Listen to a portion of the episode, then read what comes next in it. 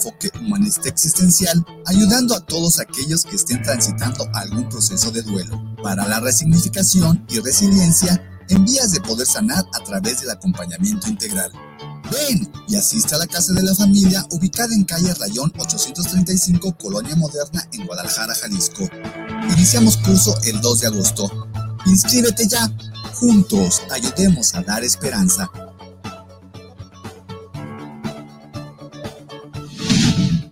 Los comentarios vertidos en este medio de comunicación son de exclusiva responsabilidad de quienes las emiten y no representan necesariamente el pensamiento ni la línea de guanatosfm.net.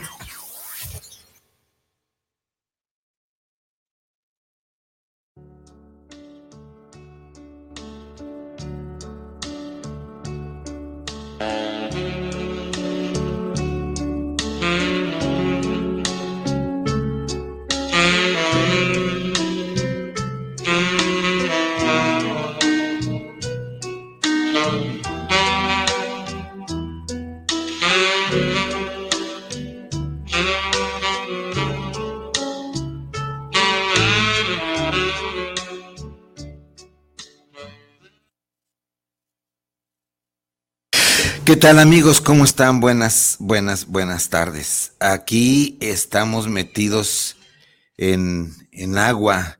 Qué tormentón cayó, ¿eh? Este, hice una hora de donde andaba con inundaciones por todos lados y a mí se me hacía que no llegaba, pero bueno, como dice la canción, ya se me concedió volver. Aquí estamos. Amigos, eh, no sé si ustedes noten la ausencia de Viri Vargas, pero Va desde aquí un abrazo eh, de solidaridad para nuestra compañera de producción, nuestra compañera eh, de conducción, eh, por motivos de luto en su familia. Debe estar pasando momentos muy difíciles, ella y su familia. Valga pues entonces, la ausencia de Viri Vargas se va a notar pero eh, hace un par de horas más o menos me, me avisó, ¿no? Y bueno, Viri, donde quiera que estés, sé que estás pasando momentos muy difíciles y tienes que estar siendo el soporte de tu tribu. Pues bueno, valga entonces y te esperamos, te esperamos en ocho días. Y como dice y como decimos en el teatro, pues el show debe continuar. Ya estamos listos entonces. Vicente Muñiz Juárez y Viri Vargas en ausencia y esto es el arte de vivir en pareja. Te recuerdo mi teléfono, por favor, el WhatsApp del triple tres ciento veintiocho cuarenta y cuatro cuarenta y tres. Pásame tus comentarios, tus críticas, tus preguntas. También te recuerdo que debes estar sintonizándonos por el mejor canal de la radio digital en Guadalajara, que es guanatosfm.net. En el Facebook nos estarás buscando en vivo por eh, el arte de vivir en pareja. También te recuerdo que estos programas están siendo subidos ya a mi canal de YouTube, El Arte de Vivir en Pareja, y ahora ya tenemos podcast por la plataforma eh, de Spotify, Spotify, eh, Spotify, y ahí nos vas a buscar como El Arte de Vivir en Pareja Radio. Parece ser que hay ahí dos, tres nombres que eh, este, tengo que ver lo de los derechos, por eso pusimos el arte vivir en pareja radio.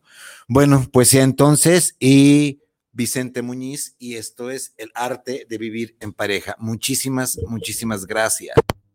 Eh, pues empecemos. Este es el, el, eh, recuérdenme, creo que es el, entre el tercero o el cuarto eh, programa de la serie que estamos manejando, que estamos hablando sobre las homosexualidades. Ya el próximo, el próximo programa eh, hablaremos ya sobre lo que es ser pareja homosexual, ya sea desde la parte del homosexual masculino o el homosexual o la homosexual femenina, que es el homoerotismo. Pues entonces, eh, vamos adelante. Eh, vamos, a, vamos a continuar con esto. Eh, el, ser, el ser homosexual, independientemente de ser hombre o ser mujer, no lo vivimos, no se vive de la misma manera que nosotros, los heterosexuales vivimos nuestra sexualidad. Eh, la persona homosexual es una persona que va adquiriendo su identidad poco a poco, no está dada desde un principio, se va construyendo poco a poco. Es muy diferente a nuestra identidad como heterosexual que desde un inicio no la quieren imponer o está ya impuesta. Recordemos, recordemos, yo no sé que por ahí nos había dicho eh, este eh, Bruno, eh, el filósofo titular de aquí, de Guanatos FM, que parece ser que a partir de la edad media se puso rosa con rosa y, azul. Pero bueno, esta identidad también, la identidad de la preferencia sexogenérica o del homoerotismo, no se expresa siempre de la misma forma como nosotros los heterosexuales expresamos nuestra identidad. Esto significa que el homosexual, y cuando digo el homosexual o la homosexual, incluyendo el gay y la lesbi, no lo digo el, el o la, este artículo no lo digo en forma peyorativa que quede muy claro. Entonces, el, homosexual no se expresa todo el tiempo de la misma forma que nosotros los heterosexuales nos expresamos, ni siquiera eh, este, desde su tierna infancia, ¿sí? O sea, el homosexual en un principio en un principio y en mucho tiempo, por ahí como, eh, digamos, eh, por ahí como en los 20, 20, 22 años, 18, 17 años, el homosexual vive oculto, trata de ocultar su identidad, trata a toda costa de que no se le note muchas veces. Por ejemplo, si ustedes eh, se dan cuenta, eh, si ustedes hacen, hacen memoria de eh, la persona que tienen cerca de ustedes o familiar o en su propia familia o en su núcleo social, a este joven, jovencita, jovencito por la edad, entre los 10, 12 años, 14 años, que ya trae esta, eh, esta identificación homoerótica, trata de ocultarlo trata de que no se le note. Y esto volvemos a lo mismo en lo que hemos estado manejando, que esta es una homofobia social. Esto no es lo mismo. No hay una heterofobia social. Nadie le tiene fobia al heterosexual. Este es un mundo de heterosexuales, hecho para los y por los heterosexuales. Entonces, eh, eh, la persona, este joven, hablemos de este joven, esta jóvena o esta jóvena, como ustedes quieren, de preferencia homosexual, tiene que irse ocultando hasta muy entrada o prácticamente entrada su eh, principal eh, etapa de desarrollo, que es la preadolescencia. Todavía tiene que, que, estarse ocultando, ¿no? Entonces, esto, ojo, ¿eh? Ojo, esto transforma su estar en el mundo. Nosotros los heterosexuales no necesitamos ocultarnos para estar en el mundo.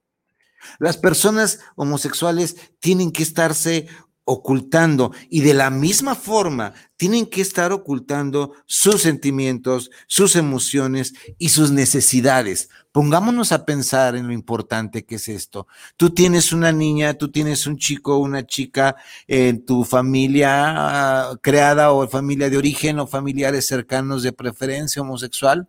Fíjate bien cómo oculta sus emociones, oculta sus sentimientos, oculta sus deseos. Y esto solo están mostrando una cara superficial de sí mismos.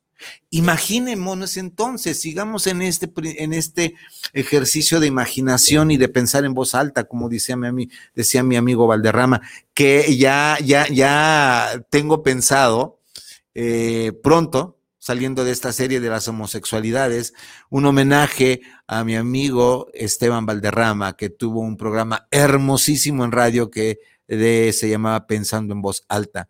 Él nos dejó este mundo en, mil, en el 2010 fuimos compañeros en, la universidad, en la UVM, fuimos compañeros docentes, maestros de posgrado. Pero bueno, ya les hablaremos entonces de él. Lo, sigo queriendo mucho y admirando mucho en donde quiera que tú estés, amigo eh, Valderrama. Va un abrazo y un beso. Pero volvamos entonces a esto. Si ustedes se fijan en la conducta se fijan ustedes en las emociones ocultas de los niños o de los jóvenes eh, homosexuales, al principio nos pueden parecer frívolos, banales. Pudiera ser que pocos se interesan por los demás. Y esto es porque se saben que no son... El otro día estábamos en clase de posgrado hablando de, de aceptados. Más bien, cambiemos el término por ser apoyados, apoyados sobre todo por sus padres, por sus eh, familias, por su tribu de origen. No son apoyados y tienen que ser eh, los contentitos de la casa, los payasitos, los que están... Eh, pareciera que son muy frívolos, ¿no? ¿A qué nos lleva todo este orden de pensamiento? Pues tiende muchas de las veces a ser personas solitarias, poco sociables. La mayoría tienden a ser poco comunicativas. ¿Qué comunican? ¿Cuál, ¿Cuál confianza le tienen a papá y a mamá en comunicarle? ¿Tú crees, tú crees, por ejemplo, mamá o papá, que tienes una niña de preferencia homosexual y te va a llegar a decir, estoy muy contenta porque me enamoré de Teresita? Ay, estoy muy contenta porque conocí a, una niña que se sentó junto a mí y nos hicimos ojitos. No, ¿verdad? Pero en cambio, si es heterosexual, sí le vas a notar el gusto. Y tú le vas a decir, ¿qué pasa, hijo? ¿Qué te pasa, hija? Ay, conocí a fulanita. Ay, qué bueno, te va a dar gusto. Pero, ¿es justo? ¿Es humano? ¿Es... Uh, quedémonos en humano. Ni siquiera decirle, eh, qué bueno, o no, no me hables de eso, tú ya sabes que de eso no me puedes hablar. ¿Te identificas con esto, papá, mamá, tío, hermana? Entonces, no nos asustemos y no nos quejemos después de que estas personas, estas personitas, y no es peyorativo, estas personas tienden a ser eh, solitarias y poco sociables. Y, esto viene a causarle diversos problemas tanto en el entorno social como en lo más íntimo, que es su familia de origen. Ahora, el problema no es que ellos acepten a la sociedad, el problema es que ellos no se adapten a la sociedad. El problema es que la sociedad no se adapta a ellos. Esto es muy importante. Vuelvo a lo mismo estamos creando o seguimos creando una sociedad ah, que se aparta y que no crea los suficientes elementos de contención para apoyar a este joven en ese descubrimiento de su identidad o de, o de su preferencia. ¿Es cierto? Que la, es cierto que actualmente una relación homosexual está siendo un poco más visible socialmente, cada vez más, pero eh, eh, sigue siendo eh, personas que son hasta cierto punto ajenas a la sociedad que hemos construido, a la construcción social. Incluso el significado de ser hombre o de ser mujer, de lo que nosotros concebimos como lo masculino o lo femenino, cambia de acuerdo al contexto social y cultural.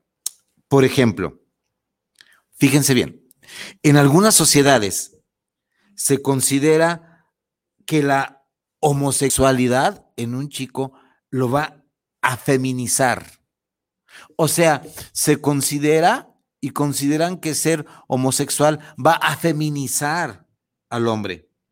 Quiere decir, fíjense bien, fíjense bien hasta dónde va esto. Quiere decir que si un chico con orientación homosexual, con preferencia homosexual, la manifiesta, nosotros vamos a tener miedo que este chico sea afeminado. ¿Ok? Y por lo tanto, y por lo tanto, si eres afeminado, le está, a ver, le estamos dando el mensaje de que entonces te estás rebajando. ¿Sí? ¿Me explico? A ver, no seas afeminado. Compórtate como hombrecito. Pareces mujercita. Como si ser mujercita, entrecomillado, como si ser femenina estuviera mal. Sí, sí, sí podemos cacharnos en este pensamiento. Siéntate bien, pareces vieja. A ver, el parecer mujer te significa o le significa a nuestra sociedad rebajarnos o el ser mujer significa ser un ser de segunda clase. Piensen, pensemos. Pensemos en esto de que no vaya a ser que me confundan con maricón y que me confundan y que digan que soy mujercita. ¿Sí se acuerdan de, de, esta, de este cómico? No soy niña, no soy niña. Sí, el mesero, no me acuerdo cómo se llama, un, comediante, pero se negaba a él, por más eh, eh, el personaje, eh, este, por más estereotipos femeninos que, hacía estereotipos más allá de lo típico, decía, no soy niña, no soy niña, ¿sí? Como si ser niña fuera peyorativo o no perteneciera a un orden de cosas, ¿ok? Ahora, eh, en otras culturas, la, también, en otras culturas masculiniza al hombre. Por ejemplo, cito textualmente a, Marina Castañeda, ciertas comunidades de las islas del Pacífico creen que los jóvenes deben ingerir esperma para volverse hombres y que aún los hombres casados deben mantener relaciones homo para nutrirse de valor y fuerza. Cierro texto. En ciertas islas de Polinesia, esta es la creencia, pero fíjense bien ¿Qué hay detrás de la creencia ¿sí? de que si el hombre tiene contactos homosexuales, lo va a vigorizar? Que si él ingiere espermatozoides o el esperma, lo va a volver más hombre. Quiere decir entonces, amigos, que aún en esas sociedades que permiten este tipo de homosexualidades, siguen creyendo que el ser hombre es lo más chingón del planeta. Siguen creyendo que el tener testículos y arrojar espermatozoides es señal de potencia. Luego entonces, estas sociedades me comeré el espermatozoide para ser potente. Si se fijan entonces por dónde quiero, quiero que llevemos este pensamiento? Volvemos otra vez a lo mismo, caemos a este, como decía mi amigo Valderrama, pensar en voz alta.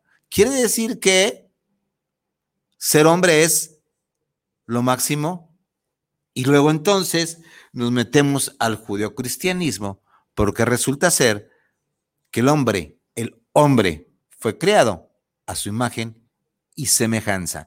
Y del hombre salió de una costillita, la mujer, porque Dios vio que no era bueno que el hombre estuviera sano y tendría que darle una compañera. O sea, la compañera salió de la costilla del hombre. El hombre ya estaba formado a la imagen y semejanza. Pero como vio que no era bueno para él que estuviera solo, pues vamos dando una compañera mujer. Y fue donde sale Eva. Afortunadamente, afortunadamente, esto es parte de eh, eh, la historia del pueblo judío y tenemos que verlo desde la parte que se llama hermenéutica eh, o exegesis para poder ver, poder interpretar estas cosas tan, tan, tan curiosas, ¿no? Tan curiosas. Pero vamos a seguir adelante. Ahora los voy a llevar a otra cultura. la cultura musulmana. Volvemos a lo mismo. En muchos países árabes, ustedes pueden ver que hay hombres que van caminados, tomados de la mano, eh, abrazados, mostrándose mucho cariño, teniendo esposas, tantas cuantas, cuantas puedan mantener, y teniendo familia. Pero para ellos la amistad homosexual, la amistad con otro hombre tomado de la mano y ir con otro hombre es lo mejor que puede pasar. Cultura machista. Recordemos esto. Cultura patriarcal. También, también, y me refiero a, a la religión, a la tradición musulmana. Las mujeres tienen que ir detrás de ellos y tapadas, cubiertas con los chadores, chador, ¿sí? O las burcas. ¿Ok? ¿A dónde, ¿A dónde vamos otra vez? Volvemos otra vez a esto. Quiere decir que el hombre es de primera clase y la, y la mujer es de segunda clase. Hay tres religiones monoteístas de un solo Dios verdadero reveladas en sueños. Y es un solo Dios, la judía, la cristiana y la musulmana. Y los tres son dioses hombres. ¿Va? Seguimos por aquí y no me estoy metiendo, no, no, no, no, no me estoy metiendo a la crítica, solamente estoy viendo lo que tú puedes estar leyendo y estar meditando y sacar eh, por conclusión si lees el Génesis. ¿Ok? Entonces en la cultura musulmana se permite, en resumen, los significados, cuentan de acuerdo y los significados cambian de acuerdo al contexto social y cultural donde crece el niño y donde crece la niña. ¿Va? ¿Ok? Bueno, ahora, nosotros hemos hecho una construcción social con la necesidad de etiquetar con la necesidad de decir, tú eres lesbi, tú eres gay, tú eres hetero, o tú eres marica, tú eres joto, tú eres puto. Ahora resulta que ya es, afortunadamente, ya es un grito homofóbico en el fútbol, ¿no? Aunque en un principio lo tomarán como guasa. Pero esto es que, si se fijan, la humanidad ha tenido la necesidad de etiquetar todo. Entonces, de ahí afortunadamente, en estos libros que estudian los psicólogos que se llaman DSM, que es, eh, eh, eh, la, es, es, es la recopilación de las enfermedades mentales que hoy van en la quinta edición, aparte de SM5, desde hace, corríjanme amigos psicólogos, como unos 15 años, ya desapareció la homosexualidad como patología. La homosexualidad, dicho, recio y querido, no es una patología mental y no es cosa que se pegue. ¿Ok? Entonces, la necesidad de etiquetar es el afán de normar. Y el afán, si yo etiqueto algo, yo quiero saber el por qué. Tal pareciera que nos urge conocer las razones de la homosexualidad. Desde que la homosexualidad fue rechazada, ahora que la homosexualidad está siendo abierta y más, eh, más traída a la plática, tenemos, estamos creándonos la necesidad de explorar el por qué se es homosexual. ¿Por qué mejor no preguntamos? ¿Por qué no eh, preguntamos, oye mamá, ¿y por qué soy heterosexual? Oye mamá, oye papá, soy hombre, ¿por qué será que me gustan las mujeres? Mamá, papá, soy mujer, ¿por qué será que me gustan los hombres? ¿Por qué no empezamos por ahí?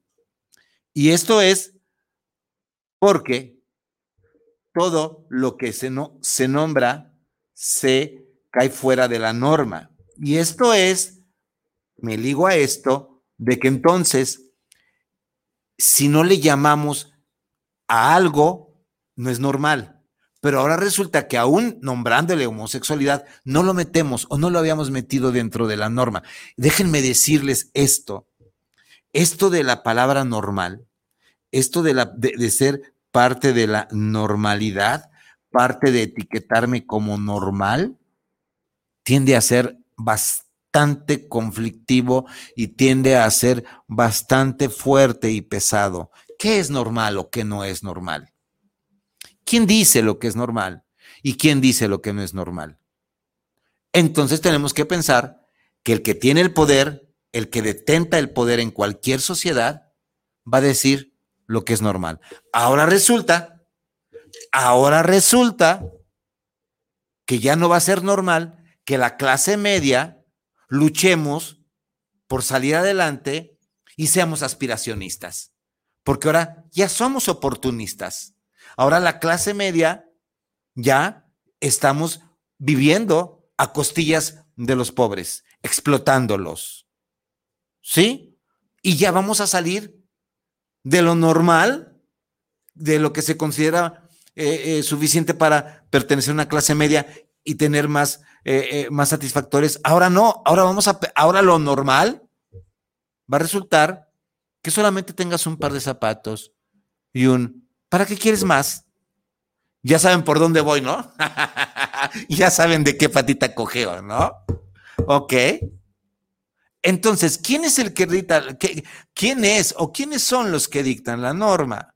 Los que tienen el poder o los que tienen el conocimiento, ya decía, ya decía Michel Foucault. Ahora, una persona saludable rara vez se pregunta, un ejemplo, si tú estás sano, si a ti no te duele nada, te vas a pasar noche y día preguntándote, oye, ¿por qué estoy sano? Voy a ir al doctor porque me siento muy sano, doctor.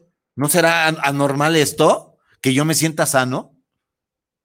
Rara vez nos preguntamos esto, ¿sí? Porque nos consideramos saludables.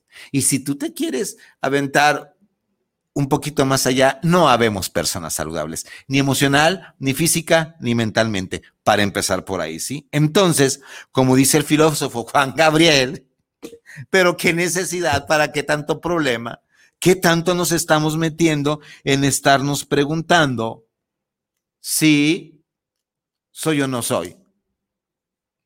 Imagínense nada más ustedes esta necesidad que tenemos y empezamos a cerrar estos círculos, eh, eh, eh, esto que hemos estado abriendo hace tres o cuatro programas, no me acuerdo, pero creo que es el cuarto programa, de que si ustedes empezamos a pensar o a querernos creer o al menos investigar de que la homosexualidad no es patología, de que la homosexualidad no se pega, de que la homosexualidad no es enfermedad, ya estamos avanzando más. Y otra, no es que estemos aceptando. ¿Quiénes somos nosotros para aceptar? ¿No te sentirías mejor, papá y mamá, decir, estoy apoyando? ¿Estoy apoyando a mi hija, a mi hijo, para que descubra su forma de ser feliz en este mundo? ¿O qué? ¿Tiene que ser feliz como tú digas? Porque te puede decir, ¿eh? Te puede decir, oye papá y mamá, ustedes son muy héteros y se llevan de la greña, se mientan la madre, se divorcian, se violentan, se golpean. Para eso, o sea, ¿eso quieren decir que, que voy para allá? Ojo, no quiere decir que todas las personas de preferencia homosexual sean unos santos. No, no, no. También vamos a ver más adelante, también tienen sus broncas, también tienen sus pleitos, también tienen sus agresiones. Tampoco generalizo que todas las personas de preferencia heterosexual seamos violentos, agresivos, maltratadores. No. Solamente estoy diciendo para que pensemos un poquito en este modelaje. ¿Ok? El, programa pasado me decía Viridiana, oye, te, te, te, prendiste mucho al último porque yo cerré el programa diciendo, prefiero yo un tío homosexual que me ame a un tío que me quiera violentar y que me meta la mano debajo de la falda. Que prefiero yo a un maestro homosexual que me oriente que me enseñe, que me ayude a alcanzar mi educación, a un maestro que me ande acosando y que me quiera violentar o que me quiera violar. Prefiero a un sacerdote homosexual abiertamente que me ayude y no uno que me quiera violar tómenle y pónganse el saco que quieran. Y me decía, me decía Viri, oye, eh, como que eso te llegó, sí, sí, eso sí me prendió como, como terminamos el programa pasado, pero, o el antepasado, no, no me acuerdo, pero si hay necesidad de pedir, ofrecer disculpas, las ofrezco, ¿sí?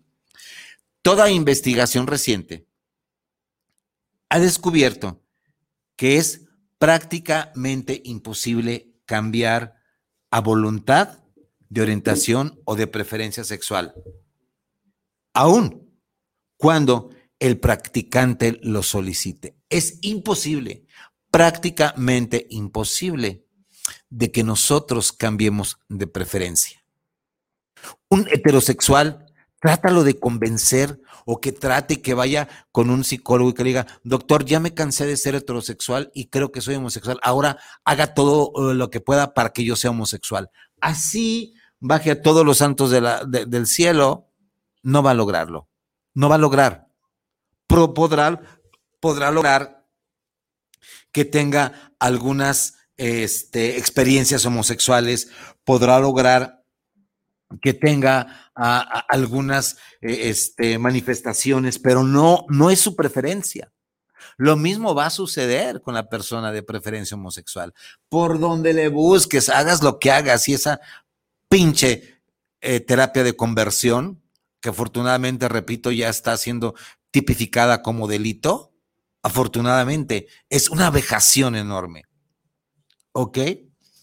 Ahora, es importante mencionar que hay, eh, hablemos solamente como psicoeducación.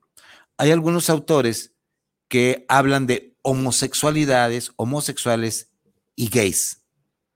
¿A qué se refieren? Solamente lo digo para que podamos tener un poquito más de conocimiento.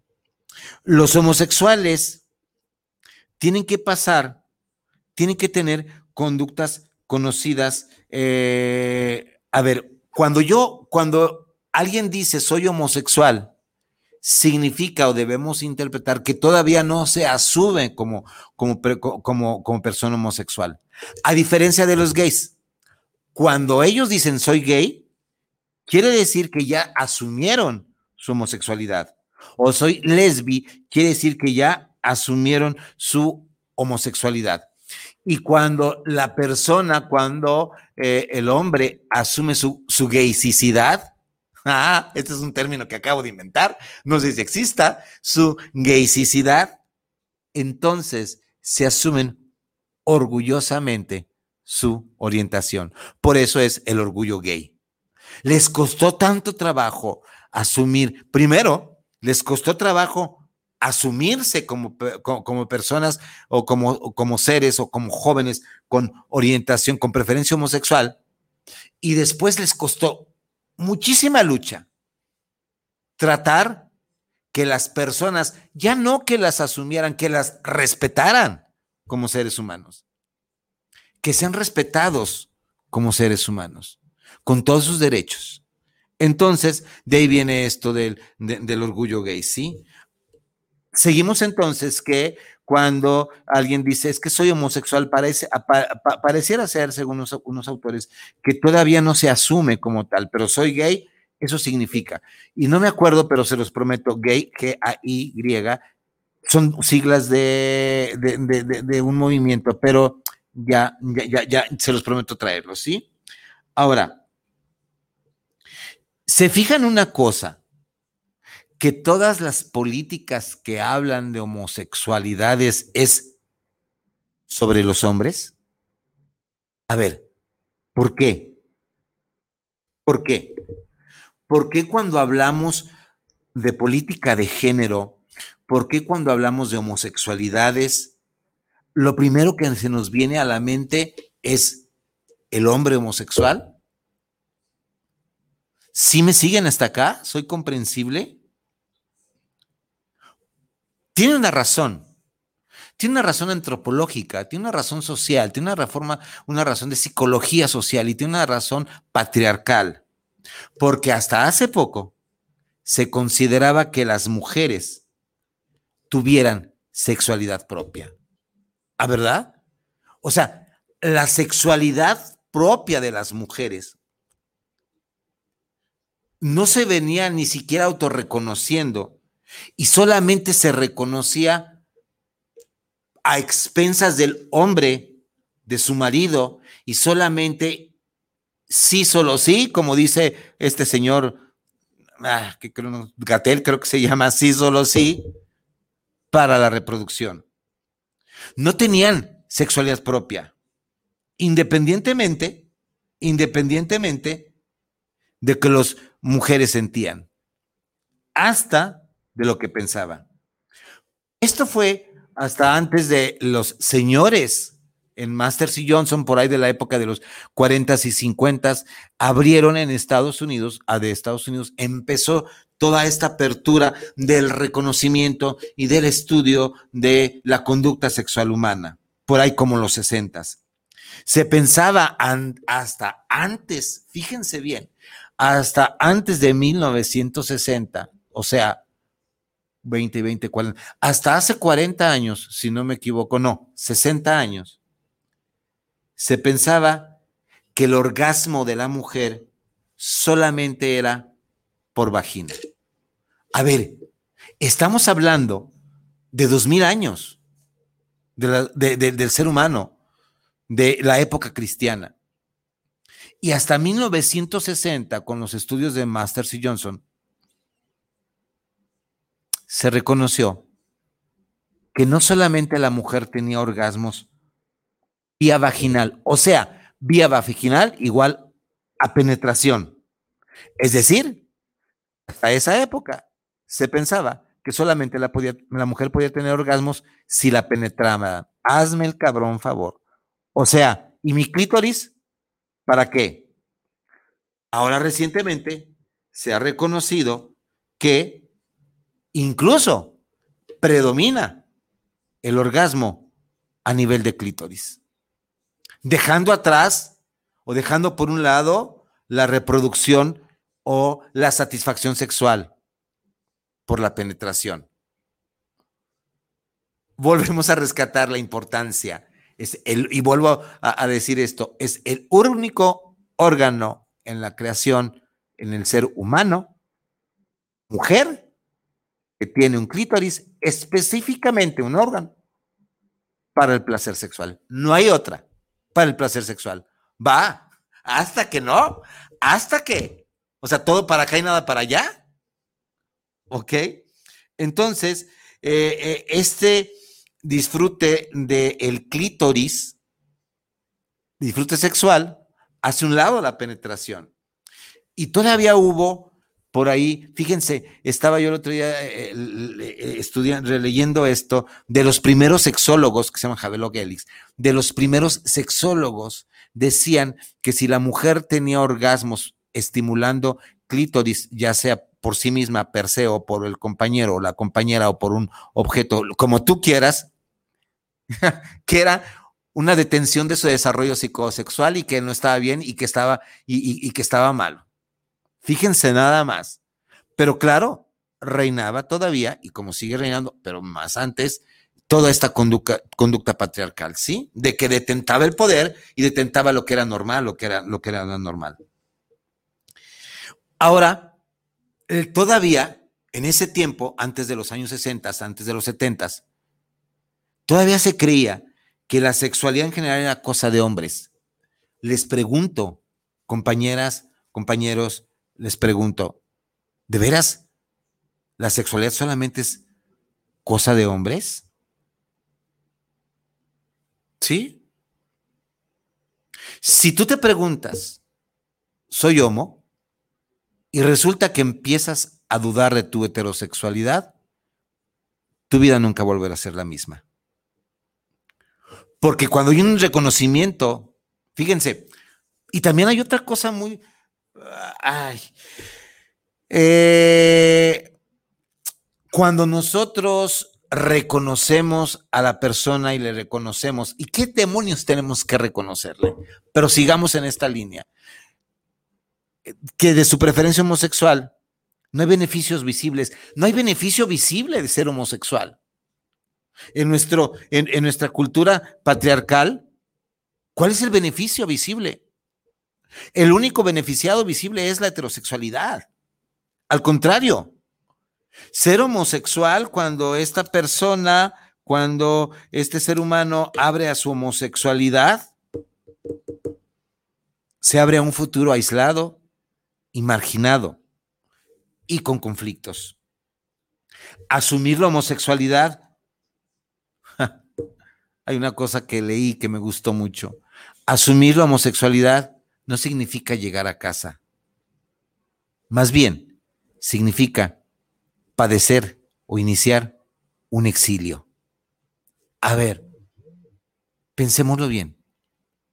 ¿Será cierto? ¿Por qué? Porque no se tienen modelos de aprendizajes en casa, porque tenemos esta homofobia internalizada de cómo. ¿Cómo es posible?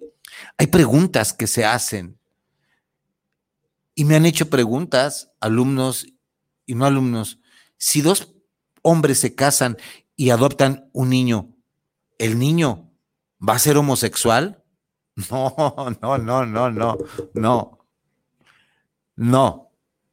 El niño tiene que tener y nacer con su preferencia y que esta preferencia sí la va a tener que ir amoldando y va a tener mucho más trabajo de amoldamiento, de acoplamiento, de autoaceptación que el ser heterosexual. El que tengas dos mamás no significa que tu niña vaya a ser lesbi. Pero esto es la homofobia internalizada que nos han, que, nos han este, querido enseñar, ¿sí? Y para complicar un poquito más las cosas, fíjense bien, hablemos para terminar este programa por hoy Fíjense bien que en algunos países latinos, solo el que es penetrado es homosexual, joto o maricón. Pero el que penetra a un hombre no se define como homosexual. ¿No se te hace curiosa la cosa? ¿No se te hace raro? Si a la, si la definición homosexual o es aquel que tiene contacto erótico afectivo con personas del mismo género, del mismo sexo. Pero en algunos países eh, latinos, si tú te, dicen, ja, ja, ja, ja, me eché 10 viejas y un joto también. Ah, no, ahí no tuviste una experiencia homosexual. No, muy hombrecito porque yo lo penetré. Y seguimos complicándonos la existencia. A muchos hombres, el hecho de penetrar a otro hombre no le cuenta como un, como un acto homosexual. Ojo, pero si lo besas, sí. Álgame Dios. A ver, a ver, a ver, a ver. Si yo, hombre, penetro a otro hombre analmente, no soy gay, no soy homosexual. Pero si lo beso, sí. Ah. Díganme si esta sociedad que hemos construido no tiene de, no está conflictuada Carajo. Yo creo que es tiempo de irnos desconflictuando, ¿no?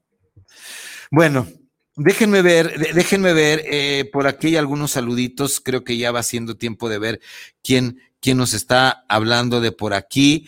Eh, Silvia Esparza, saludos para el programa del arte vivir en pareja lo mejor vibra para Viri donde encuentre. Y saludos para usted, doctor Vicente. Sí, Silvia, sí.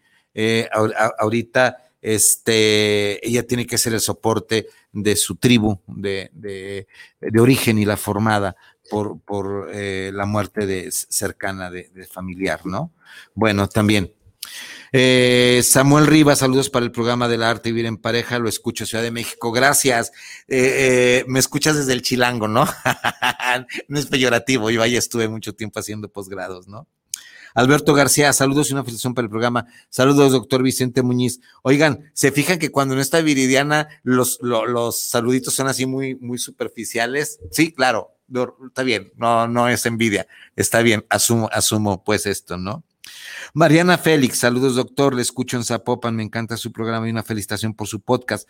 Súper bueno, buenísimo su programa. Qué bueno, eh, este, ya, ya estamos en podcast. No sé, ustedes saben más que yo, si tienen que suscribirse, no, ¿verdad? Pero, pero entre más gente eh, estemos pendientes del podcast, El Arte Vivir en Pareja, o del canal de YouTube, El Arte de Vivir en Pareja, bueno, pues eh, está, eh, está mejor, ¿no? Crecemos esta comunidad. Recuerden que mi, el proyecto del Arte Vivir en Pareja es un proyecto que yo sé que no voy a cambiar el mundo, sé que no voy a cambiar ni la mínima parte de la sociedad jalisciense o quien nos escucha, pero solamente es si te dejo una semillita psicosocial, psicoeducativa de investigar, de pensar, de cómo te estás relacionando con tu pareja, de que si realmente estás amando a tu pareja, de que si realmente le estás abonando a tu relación de pareja, si eso te deja al final de cada programa, en serio que para mí es más que suficiente, ¿sí? Alfredo Ramírez, saludos para el programa de Arte Vivir en Pareja. Una excelente felicitación, doctor Vicente, por esos excelentes temas. Muchísimas, muchísimas gracias. Muchísimas gracias por los saludos. Y bueno, pues vamos entonces completando el tiempo que nos falta y vamos siguiéndole un poco. En América Latina, lo masculino es la penetración sin importar el sexo. Y de lo femenino, es ser penetrado o penetrada. Por consecuencia, todo hombre que desea penetrar automáticamente se asimila. Perdón. Todo hombre que desea ser penetrado automáticamente se asimila en la posición de mujer. Y entonces se rebaja. No lo digo yo, lo dice la construcción social. Entonces, se considera que se está rebajando. Yo te digo a ti, mujer, que me escuchas, ¿eres de segunda necesidad? No, ¿verdad? ¿Hasta dónde ha construido este patriarcalismo? ¿Hasta dónde hemos llegado? ¿Por qué? Porque simplemente en nuestro quehacer, en nuestro quehacer diario, lo activo es ser heterosexual y lo pasivo es ser homosexual o femenino. A ver. ¿Quién abre las piernas? ¿No es una actitud que hemos asumido como pasiva? Les voy a contar algo. La mujer en, esta culturización se lo ha creído. Se lo ha creído porque está mal visto todavía que la mujer tome la iniciativa en lo erótico y en lo sexual. Ella tiene que esperar, tiene que esperar a ser conquistada. A ver, fíjense bien, y la mujer se ha creído o ha creído este discurso que me conquiste. A ver, ¿eres tierra de conquista? ¿Que te conquiste para qué? ¿Para que te coja? Que está mal empleado. Porque, ¿sabes qué? Y discúlpenme si me están escuchando niños, pero nosotros los hombres no cogemos a nuestro pene lo atrapa una vagina y una vulva. La vulva nos cobija, la vulva nos coge. En este sentido real y literal, la vulva nos coge, nos atrapa. Estamos. Nosotros no nos cogemos a una mujer. Si vamos hasta allá. ¿Ok? Pero entonces, el hombre eh, eh, es poca la mujer, y si la hay, que yo he visto eh, en casos en, terapia que dicen, yo me le aventé, yo le dije, ¿quieres ser mi novio? dije, ah, cabrón, ¿en serio? Sí. es chido, le digo, órale, eh, eh, se vale, sí. ¿Y qué, te ¿Y qué sentiste? ¿Cómo te sentiste? Le digo a uno de mis clientes. Me sentí muy raro, pero me sentí muy bien. Y muchos, muchos clientes que tengo, las mujeres, eh, los hombres dicen, yo quisiera que mujer tomara la iniciativa que me hiciera sentir parte de él, de ella, perdón, que me hiciera sentir deseado, no que yo la deseo. La, la, mujer fue, se ha introyectado que eh, ella es la que tiene que ser deseada. A ver, hombres, eh, géneros masculinos, ¿será, será bien? No sé, digo, no sé si esté bien o esté mal, pero yo, eh, saludos, profesor, me manda un WhatsApp un, profesor este, de artes marciales. Saludos, profesor, estamos en programa. Muchísimas gracias, sí. Entonces, esto significa desde dónde hemos construido y toda la construcción, toda la construcción es social. Hace mucho tiempo, hace muchos años, estando yo con un, eh, con un cliente de preferencia homosexual, fíjense lo que me decía, con eh, manerismos, eh, manerismos femeninos. Decía, es que me duele mucho que me penetre porque soy muy estrecho. Ah, cabrón. Sí. Soy muy estrecho de mi ano. Bueno, le digo, Carlos, le digo, ¿no será que no lubricas bien? ¿No será que la técnica es la que no te ayuda? No, es que parezco mujer, soy muy estrecho. Imagínense hasta dónde va este estereotipo. Las mujeres tienen, ahora, las mujeres tienen que ser estrechas para brindar placer al hombre. ¿Me siguen hasta acá? No, no estoy en contra, no estoy diciendo abajo los hombres, no, no, no, no es por ahí. Lo que significa que estoy queriendo decir sana y plena y sencillamente que la mujer se le ha quitado su derecho al placer. Ella se lo ha y además ella se lo ha creído. ¿No será? sano que tú le digas a tu hombre, tengo placer y tengo ganas de, de coger contigo y déjame cogerte. Porque, uff, ¿qué va a pensar mi marido, no? ¿Alguna vez, mujer, ya casi para hacer el programa, se te ha ocurrido ponerte un poquito de lubricante y tocar la zona perianal de tu hombre? No, ¿verdad? No vaya a ser, no vaya a pensar que lo quiero hacer joto. Ustedes sabían que una de las zonas más inervadas y ricamente, o sea, con muchísima terminación nerviosa es el ano. Esta zona, y esta zona si tienes una enfermedad duele endemoniado, hemorroides, fisura, lo que tú quieras, gustes y mandes. Pero se habrán puesto a pensar que igual esta zona tan ricamente inervada también es una zona placentera, enormemente placentera. Investiguen en los libros de sexología. Sí, no nada más es para eh, la fisiología, no nada más para eso. Bueno, pues entonces me, este, me quedo hasta aquí. Solamente los, los, los chicos homosexuales este, reconocen sus deseos homosexuales como a los 13, entre 13 y 14 años. Su primera experiencia sexual la tiene entre los 15 y los 16 y los 20. Su relación ya formal homosexual a los 22 y ya una identidad gay positiva de sí mismo es entre los 25 y 28 años. Con, la, con, eh, con nosotros los heterosexuales empezamos a los 12 años a sentirnos como personas heterosexuales más o menos y la primera experiencia cae entre los 18 y 20, ¿sí?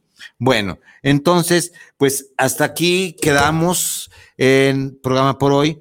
Mandamos nuestro eh, pesar, nuestros pesar, nuestros pésames a Viri Vargas y a su familia. Desde aquí la esperamos el próximo sábado perdón, el próximo jueves, es que el sábado íbamos a tener otro programa con el tornillo filosófico, pero hasta aquí llegamos por hoy. Viridiana Vargas, un abrazo solidario de nosotros y de la familia Trejo. Soy Vicente Muñiz Juárez, Viridiana Vargas en ausencia, y esto fue el arte de vivir en pareja. Pásenla bien. Nos vemos en ocho días. Cuídense. Bye bye.